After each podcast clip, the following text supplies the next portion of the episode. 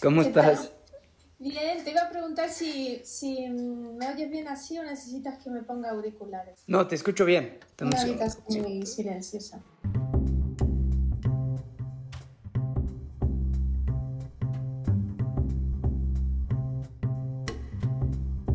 Mil gracias por escuchar este episodio del Telescopio.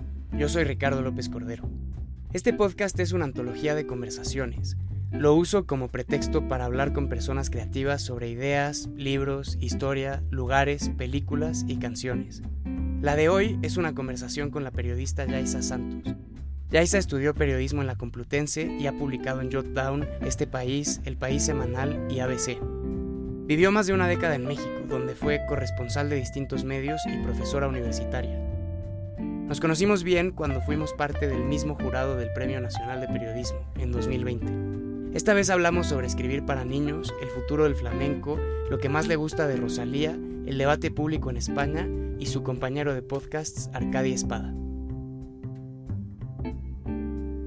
Yaisa Santos, mil gracias por estar en el podcast. Gracias a ti, Ricardo. Me gusta mucho el espacio este que, has creado, ¿eh? No lo conocía. Sí, han pasado por aquí eh, una, lo digo con mucho cariño, como una colección de piratas, entre los que incluyo a, nuestro amigo en común, Federico Mastro Giovanni. mi querido Fede, me encantó esa entrevista que le hiciste. Volví a, a redescubrir por qué lo quiero tanto y las cosas que nos unen. ¿Cómo fue tu primera entrevista? pues fue a Alejandro Amenábar, el director del cine, eh, cuando no era famoso. Él acababa de estrenar Tesis en España en el año 96 y yo acababa de empezar a estudiar periodismo, estaba en primero de carrera. Y como sabrás, él estudiaba en la Facultad de Ciencias de la Información, de hecho él estrenó tesis y todavía no había acabado la carrera creo que nunca la acabó. Y, lo vi en el pasillo y todavía no era famoso, pero a mí me había encantado Tesis, la había visto en verano, me había fascinado y había dicho, wow, esto que lo haga un, director español es increíble, ¿no? Y tan joven. Y lo vi ahí, ahí apoyado en la barandilla de la Facultad de Ciencias de la Información de la Universidad Complutense.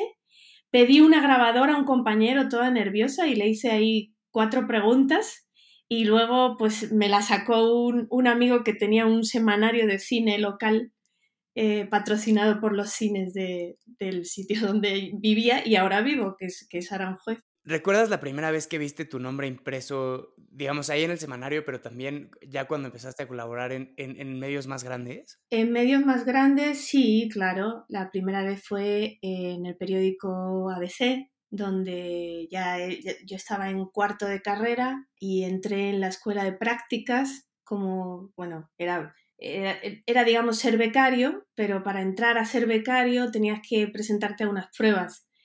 Y me acuerdo que nos presentamos como, no sé, 200 o 300 personas y de esas 200 o 300 seleccionaban a 20 y entonces eh, entré en ABC Estuve sin firmar nueve meses y por fin en verano nos dejaron firmar, nos dejaban firmar a los becarios y esa fue eh, la primera vez que vi en un medio nacional importante mi nombre.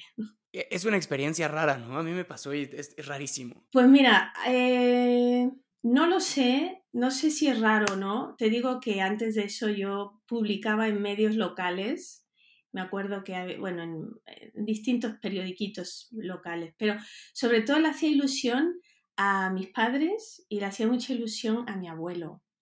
Y me acuerdo que yo todo, todo lo que publicaba con mi nombre lo recortaba y lo guardaba y se lo mandaba a mi abuelo que vivía en Huelva.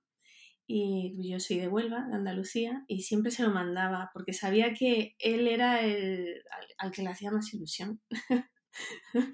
¿De chica en tu casa se leía el periódico, se escuchaban las noticias? Eh, no, no hay en mi casa mm, ningún, ningún antecedente de afición por el periodismo. Em, mi padre leía mucho, mi abuelo leía mucho, pero bueno, mis abuelos, por ejemplo, no, no pudieron tener estudios y mi padre tampoco terminó la carrera. Eh, y en realidad Em, las primeras que leímos en mi casa asiduamente fuimos mi hermana y yo, así vorazmente y con un, digamos, con, con un objetivo de, de, cultivarnos, o no sé, eh, no sé cómo explicarlo. Entonces yo, eh, el periodismo se veía en mi casa asociado mucho a la televisión, claro. En España es muy común y sigue siendo hasta la fecha que la gente se informe a través de la televisión. Entonces todo el periodismo eh, estaba asociado a esa idea. Eh, los grandes nombres del periodismo de aquel entonces, por ejemplo, no sé, Jesús Hermida, que era legendario porque había narrado el viaje, digo, el, sí, el viaje a la luna en el año 69, o luego cuando yo era más pequeña Iñaki Gabilondo, o en la radio, ¿no? Sobre todo la radio y la televisión. El periodismo escrito era totalmente ajeno a mi familia. De vez en cuando, sí, mi padre compraba los periódicos los domingos, pero no todos los días. El marca, pues sí, el fútbol siempre fue... Pero no, no, no era... Y yo ni siquiera quería ser periodista, ¿eh? Yo empecé a estudiar periodismo porque me gustaban cosas muy variadas eh, me gustaba la literatura, me gustaba el derecho, me gustaba la historia y entonces viendo los programas de las carreras, pues en periodismo se veía todo eso. se veía la historia, se veía la... ¡Ay, qué bonito! Esto, me, esto tío, por algún lado saldrá, ¿no? Em, a mí me gustaba escribir, simplemente, era lo que me gustaba. Y conforme fui estudiando y fui trabajando, porque muy pronto empecé a, bueno, eso, a publicar. Eh, y así me fue, y, con determinados maestros que tuve en la carrera, sobre todo Pedro Sorela, que fue mi, gran maestro y luego fue un gran amigo mío que falleció en 2018, pues me fue encantando la profesión y pues, pues sí. ¿Por qué crees que es más común hablar de usted en España que en México? ¿Te parece? No, no estoy de acuerdo, fíjate no sé, igual es una cosa muy de mi parte de la Ciudad de México, mi parte de México, pero siento que aquí es mucho más rápido el tú que el, que el usted, ¿no? Y que igual algunos españoles que conozco se, se, desconciertan ante, ante el tú de entrada. Bueno, puede ser en, las últimas generaciones, ¿sabes? Eh, puede ser, pero al contrario, yo en México lo tengo mucho más asociado a esa educación eh, y a ese usted Mm, cotidianamente, mucho más que en España. Y quizá es una impresión que tengas tú porque, no sé, las nuevas generaciones no sea así, pero yo pienso en mi suegra, por ejemplo, en México, mi marido es mexicano y, y usa mucho más el usted que mi madre, por ejemplo. Eh, entonces, no sé si es una, bueno, una de estas impresiones que se tienen, que son un poco erróneas. Es verdad que también en España cada vez más se usa el tú y se usa menos el usted y a lo mejor es una cosa generalizada de todo el mundo hispanohablante, salvo Colombia quizá, donde siguen respetando el usted como tiene que ser. ¿Qué parte de tu personalidad o de tu temperamento dirías que es más andaluz? Mm, bueno, no, no lo sé porque como no creo en, no creo en las esencias culturales, eh, los andaluces tienen fama de ser simpáticos y graciosos y que les gusta el flamenco y así. Eh, por supuesto a mí me gusta el flamenco y me tengo por una persona alegre, no sé si simpática, pero por lo menos alegre. Y me gusta mucho vivir, que es también algo que se le asocia, pero no creo que sea exclusivo de los andaluces. Entonces, también conozco a catalanes que les gusta el flamenco y les gusta reírse y les gusta vivir. Y vascos, gente de Bilbao con la que me siento muy hermanada, como mi querida amiga Nuska Angulo, que también ha sido eh, periodista y, es escritora. Entonces, bueno, no, sé qué decirte. A lo mejor sí, un, cierta manera de, ver la vida eh, con ligereza que quizás sí veo que es a lo mejor común a, la gente de allí, no sé. Encuentro que en mi generación cada vez es más común que las personas se escriban como ciudadano del mundo o de ninguna parte o cosas así. Y personas más grandes sí tienen como una cierta eh, relación con, con, el lugar en donde nacieron o el lugar de donde son. y, y, por eso me interesa mucho esta idea como de la relación de una persona medianamente razonable y sensible como con su patria.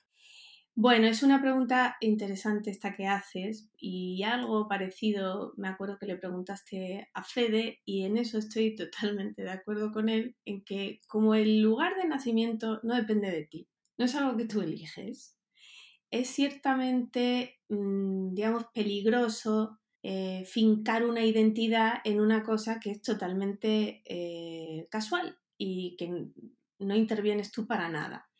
Yo más bien em, mm, me, gusta más pensar en esta idea que uno es de donde paga impuestos, es algo que yo he dicho mucho. Y cuando vivía en México lo decía, ¿no? Cuando la gente me decía, ¿tú qué? ¿No tienes la ciudadanía mexicana? Y oiga, pero yo soy de aquí porque pago impuestos aquí y entonces tengo derecho perfectamente a que usted no me amenace con aplicarme el 33 porque pago mis impuestos aquí. Eh, entonces, yo sí soy, eh, sí entiendo que alguien pueda elegir un sitio para vivir y que se sienta de ahí. Yo me sentía de la Ciudad de México y nunca pensé que me iba a, a no sentir de ahí, ¿no? Como un, quizá ahora descubro que a lo mejor no era de ahí. Pero esto, le pasaba a Karen Blixen, fíjate, una cosa eh, que desde que la supe me pareció preciosa. Eh, Karen Blixen y Zach en quien escribió Out of Africa y que luego se hizo esta famosa película con Meryl Streep y Robert Redford. Ella vivió 14 años en, Kenia, en Nairobi. Eh, y ella se extrañaba porque ella se sentía totalmente de ese lugar. Pero claro, los de ese lugar no la sentían de ahí. Pues era una danesa mm, blanca en, mitad de, de, Kenia, ¿no? Y ese extrañamiento creo que me pasó un poco a mí, que también estuve 14 años viviendo en México. Yo me sentía de ahí, yo me sentía una más. Y de pronto cuando dejas de vivir ahí o cuando se acerca el momento de ya no vivir ahí, ver si hay un, hay un quiebre de... ¿no? Entonces, de, ¿qué es la patria? Bueno, es el sitio donde naces de manera totalmente casual, pero uno elige esa patria. Entiendo perfectamente que alguien se considere ciudadano del mundo porque tampoco creo que signifique nada en realidad. ciudadano del mundo somos todos, ¿no? Eh, pero sí me encanta que la gente eh, elija donde quiera vivir y pueda vivir donde le dé la gana. Eso, eso sí, sí soy muy partidaria. Y, me, y las fronteras son totalmente arbitrarias también, igual que el sitio donde uno nace, y por lo tanto, puesto que son totalmente arbitrarias, creo firmemente en que cualquiera puede vivir donde le dé la gana y prosperar donde le dé la gana. Y esa idea también la, la he defendido mucho. Hace unos años, un año antes de salir de México, publiqué con Anush Kangulo un libro para niños que se llamaba Vida sin Fronteras, que era eso, una recopilación de 50 historias de migrantes eh, exitosos, que habían triunfado en un país que no era el suyo. Y siempre he tenido muy clara esa idea. Así que no sé si he contestado a tu pregunta. ¿Cuáles son tus libros para niños favoritos? Mira, mis libros para niños favoritos son los que yo leí de niña y que veo con felicidad que han leído también mis hijos porque pues, están aquí en, casa y ellos también lo han leído. Todos los de Roald Dahl, por ejemplo. Cualquiera de Roald Dahl me parecen una maravilla. Eh, una escritora sueca que a mí me gustaba mucho cuando era pequeña, que se llamaba María Gripe, que escribió Los hijos del vidriero y, Los escarabajos vuelan al atardecer. Bueno, yo he vuelto a esos libros, tanto los de Dal como los de María Gripe, y se siguen sosteniendo. son libros que siguen teniendo un mensaje y que, y que son hermosísimos incluso de leer para los adultos. O Miquel Ende, ¿no? La historia interminable también me, me marcó muchísimo. Para más bebés, para, para niños que están empezando a leer, yo como madre me, descubrí cuando eh, mis hijos nacieron a una escritora argentina que se llama Isol, que publicó por primera vez el Fondo de Cultura Económica. El primero que lo publicó fue el editor Daniel Golding, eh, que tuvo ese ojo de decir, sí, sí, te publico y es, yo creo que es bestseller en el Fondo de Cultura Económica. Y es un humor negro, los dibujos son increíbles, ella, ella hace los dibujos, ella también es música. Luego tuve, tuve la fortuna de entrevistarla también a ella y me, me encantó como, como persona, o sea, eh, cuadraba perfectamente. La artista con la persona no, no decepcionaba para nada. Entonces, ¿cuál es el secreto de un libro para niños? Yo creo no tratar a los, a los niños como idiotas. Y algo que creo que, en, que últimamente se está perdiendo en algunos productos, ¿cómo se llama ahora? Algunos productos audiovisuales o, o incluso literarios, que es la diferencia entre el bien y el mal, ¿no? Por ejemplo, uno piensa, no sé si estás familiarizado, quizá no, Ricardo, porque eres, no eres padre, ¿verdad? Todavía. Todavía no, pero, pero me identifico mucho contigo porque mi escritor, igual y mi escritor favorito de todos los tiempos es Roald Dahl. Fue para mí como eh, la puerta que abrió el resto de la literatura y justo lo que más me gustaba de Roald Dahl es que no eran historias como de buenos contra malos y nunca te trataban como, como menso. Y, sí, y fíjate, fíjate, porque los niños no son idiotas. Ahora cuando toda esta cosa que sabrás, ¿no? Que, que quieren cancelar a Roald Dahl y quieren eh, querían, ¿no? Parece que se han echado ya atrás, pero querían reeditar sus libros haciéndole modificaciones. Oigan, pero todos nos acordamos de cuando leímos esos libros.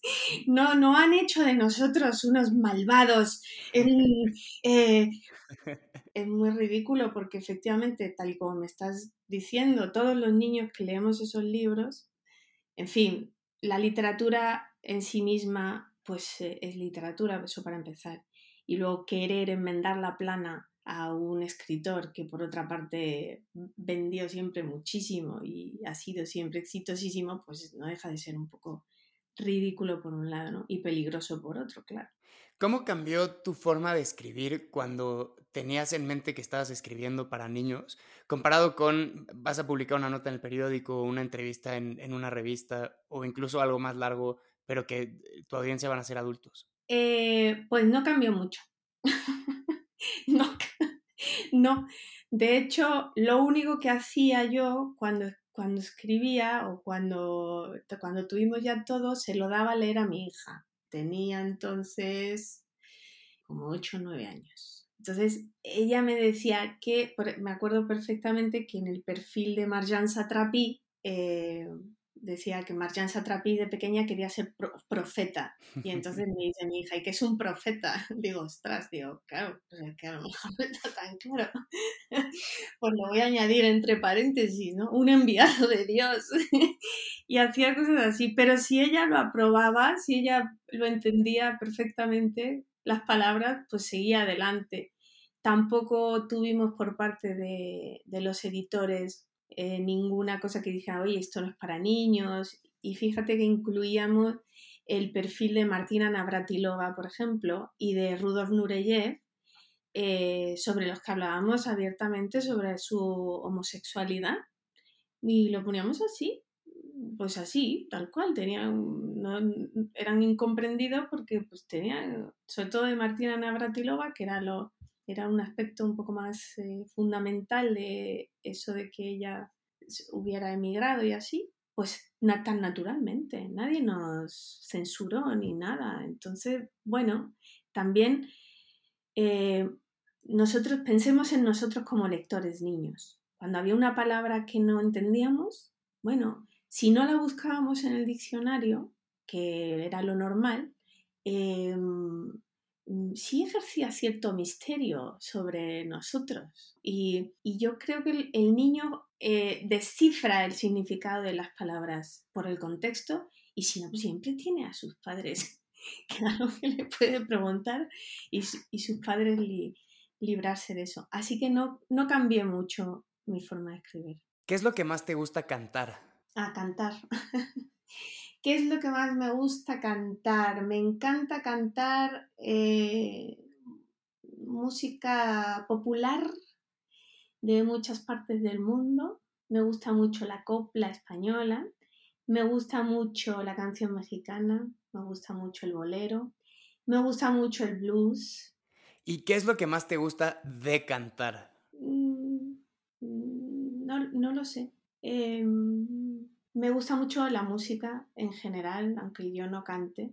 La música forma parte de, mi vida desde que nací y em, no sé, nunca estudié música lamentablemente, eh, aunque creo que tenía aptitudes para, estudiar música, pero mis padres nunca me, me animaron y desde que hace unos años empecé a tomar clases de canto con un, con un maestro, con Gabriel Mijares, que es un maravilloso maestro mexicano, eh, que ha sido maestro de grandes sopranos y grandes tenores en México. ¿no? Yo, por supuesto, no me dedico a la ópera, pero desde que em, eh, empecé a tomar clases con él, cobré conciencia eh, de lo que es el instrumento de la voz.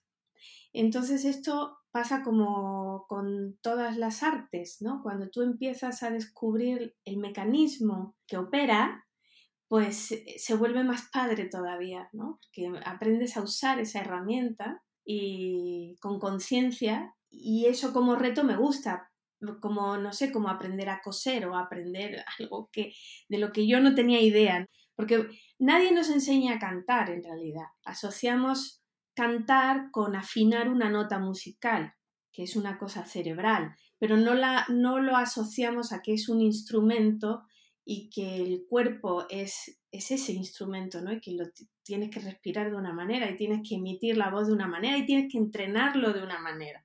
Entonces, cuando yo que soy muy... Mm, eh, me encantan los mecanismos de las cosas, ¿no? De la lengua igual. Me encanta el mecanismo de la sintaxis y de la gramática. Todo tiene un porqué. No son cuatro viejos en la Real Academia ahí eh, diciéndonos, pues tienes que poner este acento así o así. No, no, es que todo, todo, todo forma parte de una lógica, ¿no? Entonces, cuando se descubre el mecanismo y uno lo trabaja y lo intenta perfeccionar, igual que cuando uno aprende a escribir y quiere mejorar su estilo, pues se vuelve mucho más padre. Entonces, cantar era algo totalmente nada, pues natural o casual para mí, pero desde que entiendo cómo es el instrumento, pues se ha vuelto una actividad mucho más padre, ¿no? Me gustaría hacer algo con ello, pero todavía no, no sé qué. ¿Crees que la popularidad de Rosalía o de Zetangana sea en lo agregado positiva para el flamenco? Sí, con, rotundamente sí. Por supuesto que sí, por supuestísimo que sí. Em, Rosalía no es la primera que hace este tipo de eh, fusión. Eh, y por supuesto Zetangana. Zetangana me gusta menos, aunque me cae muy bien también. Eh, me cae re bien, me parece un súper artista y me parece que ha conseguido grandes cosas. Pero Rosalía me gusta más porque me gusta mucho más su voz y bueno, en fin también es una, quizás es una apreciación subjetiva, pero ella no fue la primera.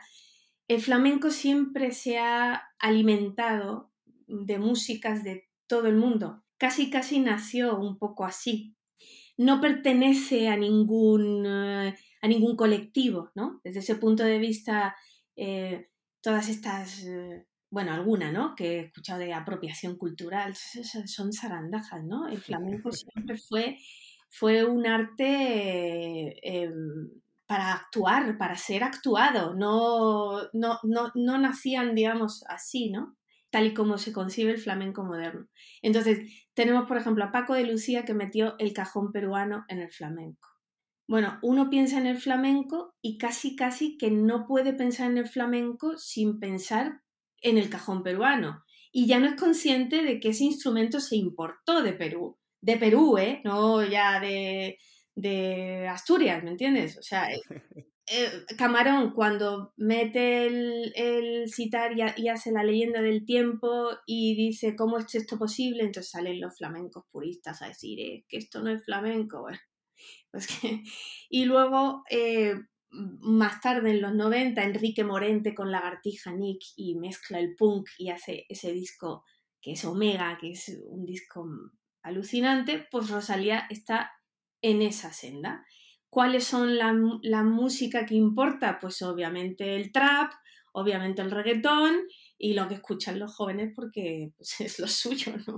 No puede ser de otra manera, porque si no, no innovaría, ¿no? A, mí me gustó mucho eh, conocer a Zetangana porque a partir de ahí conocí cosas a las que nunca hubiera llegado de otra forma, ¿no? Entonces, escuché un disco de los viejitos de Kiko Veneno Ah. o escuché algunas canciones de, de La Húngara, ¿no? Y entonces, gracias a que salieron con Z Tangana y que lo celebra, los conocí y sin eso no, no lo hubiera encontrado. Y luego le- leí una entrevista tuya, creo que en Letras Libres, con Kiko Veneno, Sí, sí. que, sí. que lo vas y lo visitas a, a la peña bética del pueblo en el que vive, que me parece muy linda, ¿no? Entonces, es cuando estaba leyendo cosas que has escrito y decía, a este lo conozco, este lo he escuchado. Sí, sí, esa entrevista fue maravillosa. Viajé de Madrid a Sevilla, él, él vive en Valencina, creo que vive todavía ahí.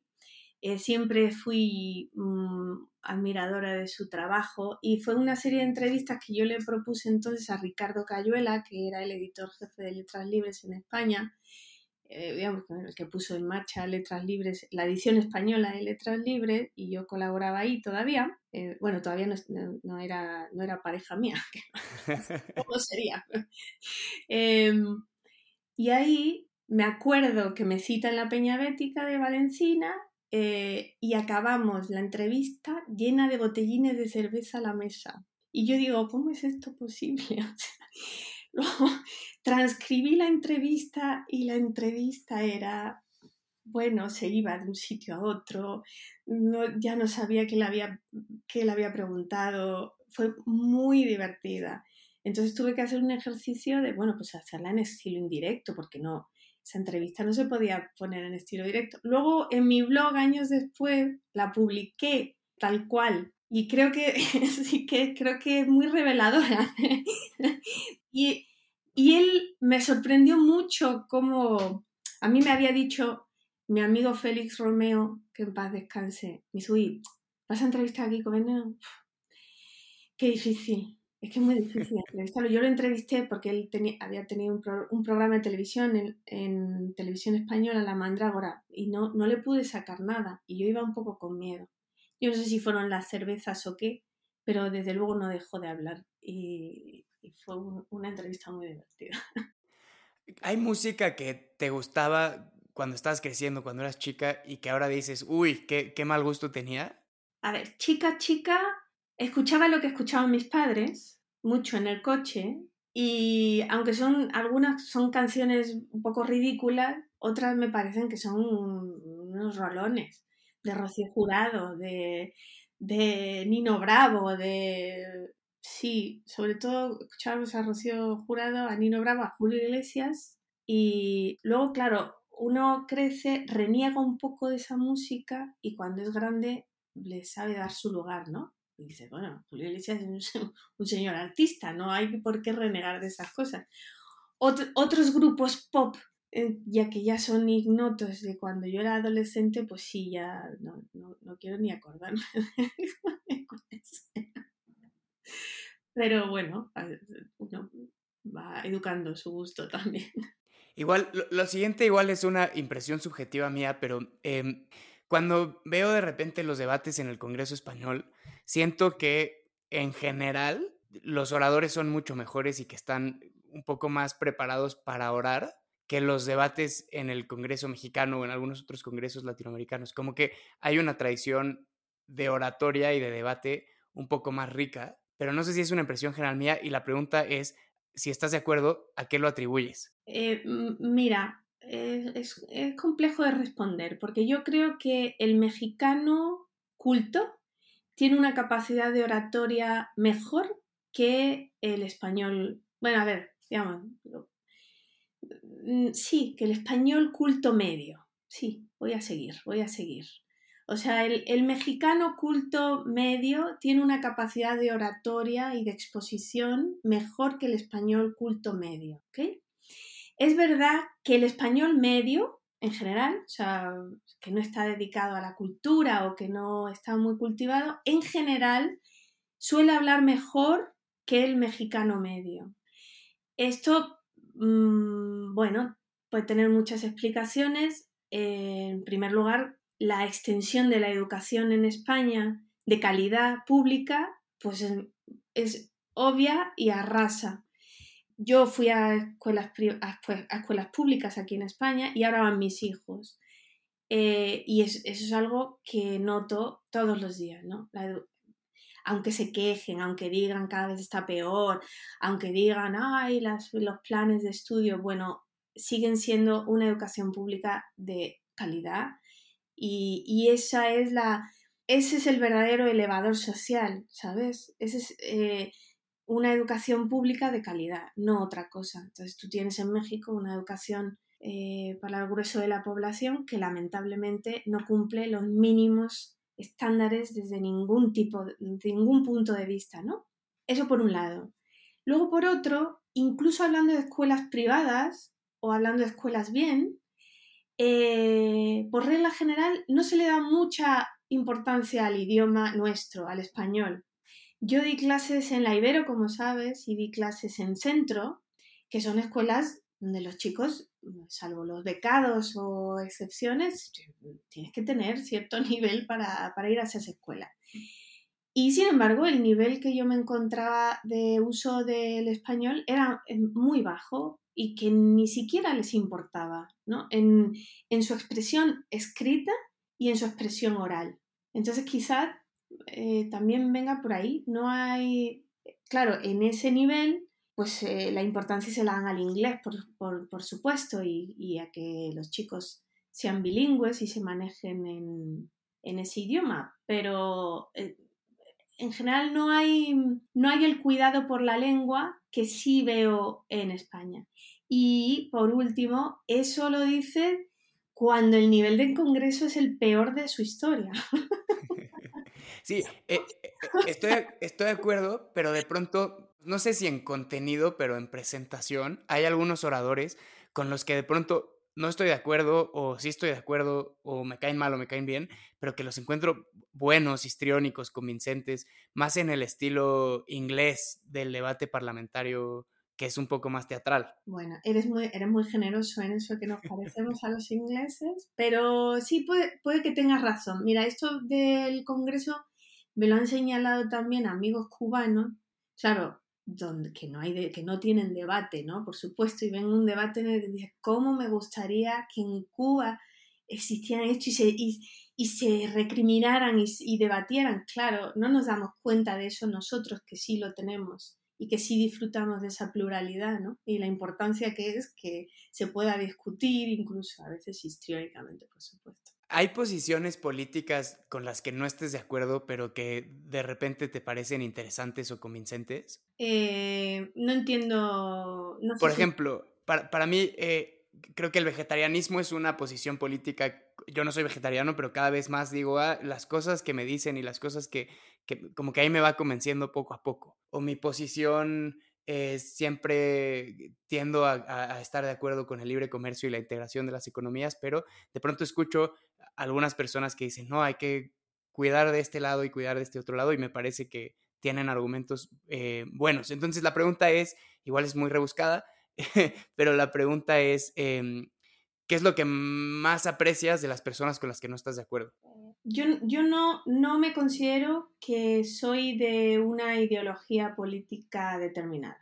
Eh, eso es discutible, por supuesto. Soy muy partidaria del liberalismo, por ejemplo. Pero para mí el liberalismo, más que una, bueno, sí, es una ideología, pero es, es un, un, una manera de entender las cosas y de, y de que se permee todo de alguna manera.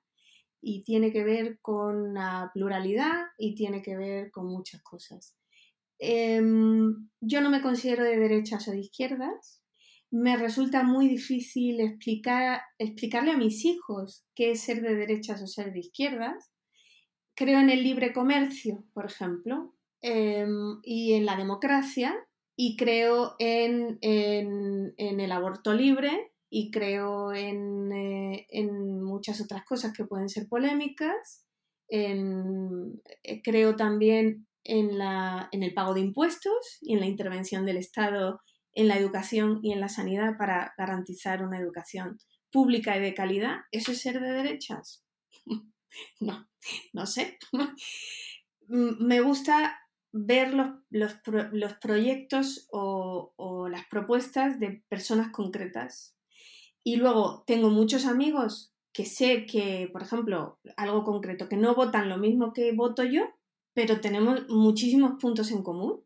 Eh, y, y, en lo que no estamos de acuerdo, discutimos como personas civilizadas. ¿no? Con el propio Fede, hay, hay, cosas, hay muchas cosas políticas que nos separan y sin embargo, a, a mí mmm, me encanta hablar con él y discutir con él porque son muchas más cosas las que tenemos en común y creo que al final es, eso es lo que cuenta ¿no? Eh, entre, en, en, la humanidad. Eh, no es tan difícil de entender, pareciera que es difícil de entender, porque estamos en un momento en que no solamente España y no solamente México, sino muchas partes del mundo tiende a la polarización. Cuando tú te sientas persona a persona, a ver, mira, vea, siéntate aquí, mírame a los, mírame a los ojos, estás hablando conmigo, me estás conociendo, ¿no? Eh, es mucho más fácil ponerse de acuerdo, ponerse de acuerdo en lo fundamental. Claro, el que es un fanático, pues es como un fanático religioso, ¿no? Las ideologías funcionan como una religión. El fútbol puede funcionar como una religión también. Es mucho más inofensivo, pero es el mismo mecanismo, ¿no? No, no va a haber lugar a, ver al otro, no va a haber. Eh, o, por, o por convencimiento o por cinismo, ¿no? Luego hay gente muy cínica que le conviene, claro, por supuesto, que le conviene comprar una opción política y defender la muerte y, y mañana va a defender la otra si es que la otra le va bien a sus, a sus fines, ¿no? ¿Qué has aprendido de Arcadia Espada? Uy, bueno, eh, muchísimas cosas. Bueno, yo Arcadia Espada, con el que ahora hago el podcast Gira Gira, lo conozco desde hace 16 años, desde hace muchísimos años. Eh, yo leía su blog, empecé a leer su blog y me acuerdo que en realidad yo veía su nombre en las páginas del país y así, tampoco le prestaba mucha atención. Quizá el momento en que me fijé en su firma fue en una entrevista que le hizo a Susan Sontag para Letras Libres en 2005. Y esa entrevista me llamó muchísimo la atención y empecé a prestarle atención como alguien que estaba hablando cómo tener, cómo desempeñar nuestro oficio. A partir de ahí empecé a leer sus libros, yo creo que los primeros, mmm, la biografía de Juan Antonio Samaranch, que es un librazo eh, que hizo con Jaume Boix, Raval, que es un reportaje que luego yo de profesora en la Ibero mandaba leer a mis alumnos, porque me parecía el prototipo de un reportaje largo en profundidad y luego otra cosa mucho más compleja que es en ese libro lo que hace Arcadio Espada es eh, demostrar cómo las buenas intenciones no siempre eh, tienen buenos resultados. O sea, tú, tú, ¿quién se va a oponer a la lucha contra los pederastas? Todos estamos contra los pederastas. Queremos que, ¿cómo es posible? Queremos que a los pederastas los metan en la, en la cárcel, ¿no? Pero Arcadia Espada en ese libro demuestra cómo se monta una, digamos, una operación antipederastas que era mentira. Entonces desmonta esa mentira. Una mentira llevada a cabo eh, con el descuido de muchos periodistas eh, y, digamos, con la inercia que produce una buena causa como es tenemos que luchar contra los pederastas. Entonces el resultado fue personas inocentes en la cárcel, niños separados de sus padres. Aprendí, digamos, reforcé algo que yo había aprendido con, con este maestro del que te hablaba antes, con Pedro Sorela, que es, eh, bueno, la importancia de, la verdad de los hechos, ¿no? Y, y, la verdad de los hechos por encima de todo. Arcadio Espada tiene una definición de objetividad que no la ha superado ningún manual de comunicación. Porque claro, él a lo mejor eh, ya lo sabes, pero lo repito por si alguien que nos está escuchando, él es un gran defensor de la objetividad y dice, la objetividad existe. Si no, eh, Alemania no hubiera invadido Polonia, sino al revés, eh, Roma no hubiera vencido a Cartago, sino al revés. O sea, la verdad de los hechos existe. ¿Qué es la objetividad? La objetividad es poner los hechos por encima de nuestras creencias, de nuestras opiniones, de nuestros prejuicios. Entonces él lo ejemplificaba de esta manera. Hay un, hay un momento de gran emoción en la profesión. que es cuando los hechos contradicen lo que tú pensabas. Y aún así, lo publicas. ¿Por qué lo publicas? Porque, porque eso es lo importante, porque esa es la objetividad, porque soy objetiva. Un caso eh, muy reciente, que es, eh, a lo mejor estás al tanto, el caso Negreira, de los árbitros, de la compra de árbitros por parte del Barça. Que tenían en la nómina al vicepresidente del, colegio de árbitros, una cosa así. Exactamente, exactamente. Entonces, bueno, esto fue algo que descubrieron periodistas de la SER que eran del Barça, que son del Barça, y estaban buscando casos de corrupción del Real Madrid. Y lo que encuentran es un caso de corrupción del Barça. Ante eso, ¿qué se hace? Publicarlo, aunque vaya en contra de mis ideas y de mis creencias. Esa es la objetividad periodística y me parece que es una definición increíble, ¿no?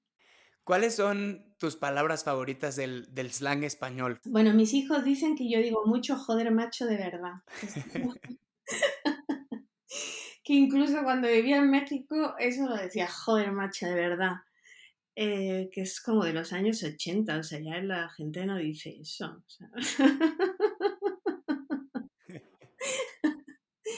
sí, y mucho de los años 80. Tronco, colega, o sea, no sé, me tienen que mirar la gente de dónde se escapó la pobre. ¿Y hay palabras mexicanas que te gustaría que los españoles adoptaran? Bueno, aparte de las que ya he adoptado, dices. no, me refiero como, de, pronto hay, hay como, siento que hay palabras que encuentras en, en otros idiomas o en otros países que dices, uy, esa no la tenemos y la, la podríamos usar, ¿no? Como el ejemplo típico es, los alemanes tienen esta palabra Schadenfreude, que es disfrutar que a alguien más le vaya mal, cuando alguien se cae y te ríes. E, entonces, ese tipo de cosas estoy buscando. No sé, eh, yo uso muchas expresiones mexicanas todavía ¿eh? y me cuesta desprenderme de ellas. Eh, por ejemplo, me sale mucho más decir pendejo que gilipollas. Muchísimo más. O sea, gilipollas no me gusta. O sea, pendejo, pues no. es, es, mi palabra. O ni modo, ¿no? que, que, que equivaldría a decir, bueno, ¿qué se le va a hacer, no? Eh, el ni modo me encanta eh, y eso lo uso muchísimo. Y sí, no sé, luego pasa que cuando los españoles intentan adoptar expresiones, a lo mejor no sale bien. Entonces suena un poco ridículo. Más bien hay que, dejar que, fluya. Pero me encanta eh, los, préstamos, las idas y vueltas, a propósito de eso, me encanta, lo que más me gusta es este intercambio que yo he preguntado a lingüistas cuando lo descubrí y no me han sabido decir si hay otra más. Y yo creo que no hay otra más y es una cosa insólita. Que los mexicanos usan la palabra de raíz latina, que es his, mientras nosotros usamos tiza, que es la palabra náhuatl.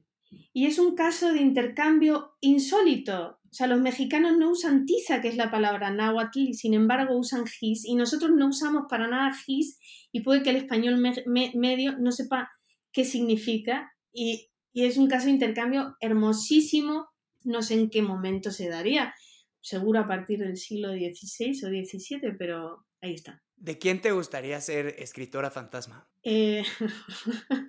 ya he sido escritora fantasma. no puedo revelar por contrato de quién. no tanto por, por necesidad, sino como por gusto. Bueno, de quizá de, no sé, de alguna, no sé, no sé qué contestarte. Si escritor fantasma es un poco raro. Acabo de leer, eh, em, hay un escritor fantasma estadounidense que se llama Moringer, que escribió la biografía de Agassi y acaba de escribir la biografía de El Príncipe Harry y escribió un ensayo muy bonito en la New Yorker sobre ser escritor fantasma. Ay, lo voy a leer. te, lo voy a, te lo voy a mandar porque está, está lindísimo. Y bueno, mi experiencia como escritor fantasma no es ni de Agassi ni de ni del Príncipe Harry. Escribí el libro de una marca de mezcal y he escrito más columnas de periódico de las que me gustaría aceptar. pero siento que es un, es un acto divertido y bonito y a mí me gustaría, no sé, de mm, algún político malvado de los 80 para que me cuente la verdad de lo que pasó, algo así. Sí, sin duda, algo, algo interesante, ¿no? Eh, por supuesto, imagínate ser ghostwriter de, de Carlos Salinas. Sí, por ejemplo, eso sería espectacular. Inteligentísimo y me, me, parece brillante, eso sería apasionante, ¿no? O en España, no sé, del propio rey, ¿no? Eh, claro, que él tiene una esposa que sabe escribir muy bien, ¿no? Ya tendría su... su... No, bueno, no sé, él, él, él, tiene una vida menos interesante que, que su padre, ¿no? Pero una figura sí, sí, quizás Juan Carlos I también. Eh, algo así, pero es, es una sensación también rara si no está bien pagada, ¿eh? Sí. Está bien pagada, está muy bien. A ver, que, ¿a quién tengo yo que suplantar? ¿Qué libros has regalado más veces? Tierra de los Hombres, de Saint-Exupéry, que es mi libro favorito de todos los tiempos. ¿Qué es lo que te gusta tanto? De ese libro, que es un, es un libro que le da sentido a la humanidad que le da sentido a ser hombres. Eh, claro, ahora no se llamaría así, ¿no? Pero es, un libro sobre la humanidad. Eh, Saint-Exupéry hace ese libro eh, después de tener uno de los accidentes más graves de su carrera, que casi le cuesta la vida. Entonces, en la convalecencia confecciona ese libro, que no es escribir, porque, y es otra de las cosas que me gusta del libro, son sus crónicas periodísticas editadas. Las crónicas periodísticas que había escrito desde el 32 hasta ese momento, hasta el 39, eh, por idea de André Gide primero y de su editor, pues agarra, las edita y eh, confecciona ese libro.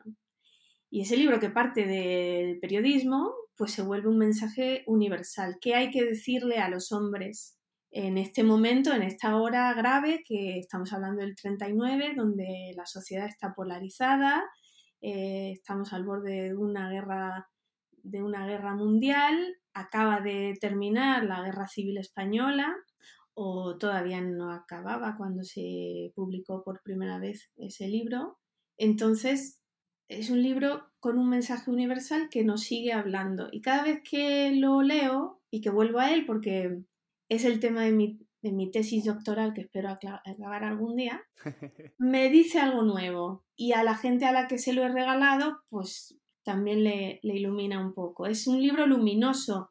También es el libro de alguien que ha perdido, que, pertenecía a una familia ultracatólica, ultraconservadora, familia noble por todos los costados por donde se miraran, la de Saint-Exupéry, que había perdido la fe en Dios y entonces busca el sentido de la humanidad en, otras cosas. Y en ese libro está eh, eso, que es eh, eh, sería largo de explicar, pero parte de ello está en la amistad, por supuesto, está en, en, el, en, que cada vida tiene un propósito, por, más humilde que sea, ¿no?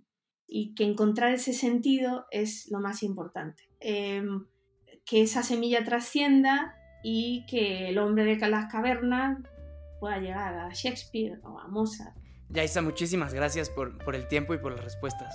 No, gracias a ti, Ricardo. No sé si ha quedado un poco raro. Mil gracias por escuchar este episodio del Telescopio. Si este ejercicio les parece útil, interesante o cuando menos entretenido, por favor compártanlo con alguien a quien crean que le podría gustar.